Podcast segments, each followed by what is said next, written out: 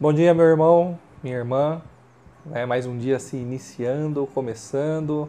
É bom estarmos juntos já para estarmos aprendendo mais sobre a palavra de Deus. É, vamos seguir com a série Caminhando com o Mestre e hoje eu queria compartilhar com os irmãos o texto de Mateus 28, 19. Né? Fazer uma reflexão a partir desse texto, Mateus 28, 19. Portanto, Vão e façam discípulos de todas as nações, batizando-os em nome do Pai, do Filho e do Espírito Santo. Né, quando Jesus escolheu ah, esses doze discípulos, né, ele tinha muito claro em sua mente até onde ele iria levá-los. Né, ele tinha um objetivo muito claro e não há dúvidas que era uma fase de preparação. Né? E um dos objetivos que Jesus tinha em mente, ele expressa exatamente nesse texto aqui que acabamos de ler. Né? Ele expressa claramente antes de ser assunto, ser levado novamente aos céus. Ele diz então: vão e façam discípulos de todas as nações.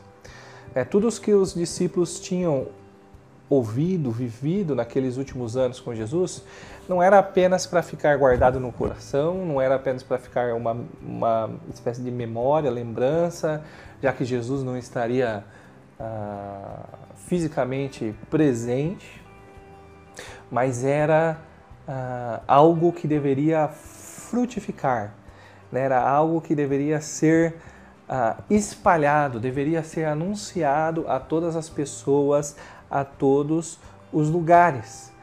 Né, para que os outros, né, outras pessoas pudessem então ouvir a mensagem do Evangelho e se tornarem então novos discípulos, novos seguidores de Jesus. Né, Jesus ele chama a atenção ah, daqueles doze discípulos para que se tornassem então agora multiplicadores de discípulos, né, fazerem seguidores já sendo seguidores, né, discípulos fazendo discípulos.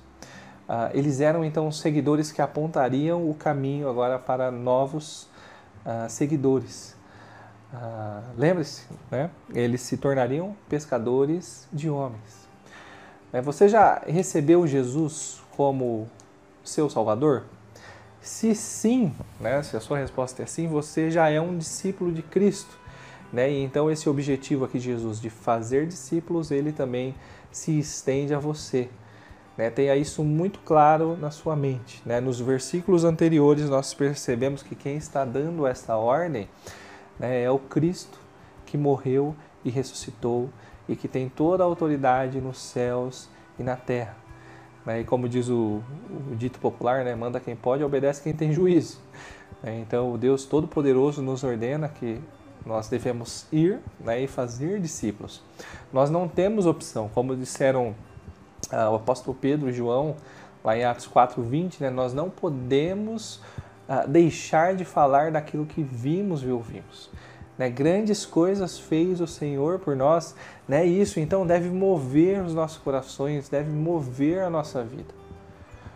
Hoje você certamente vai encontrar com pessoas ah, que não conhecem a Cristo né, seja virtualmente, seja presencialmente, né, por causa do tempo que estamos vivendo.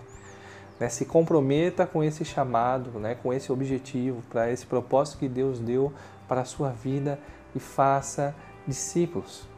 Né, viva como um discípulo e também faça discípulos.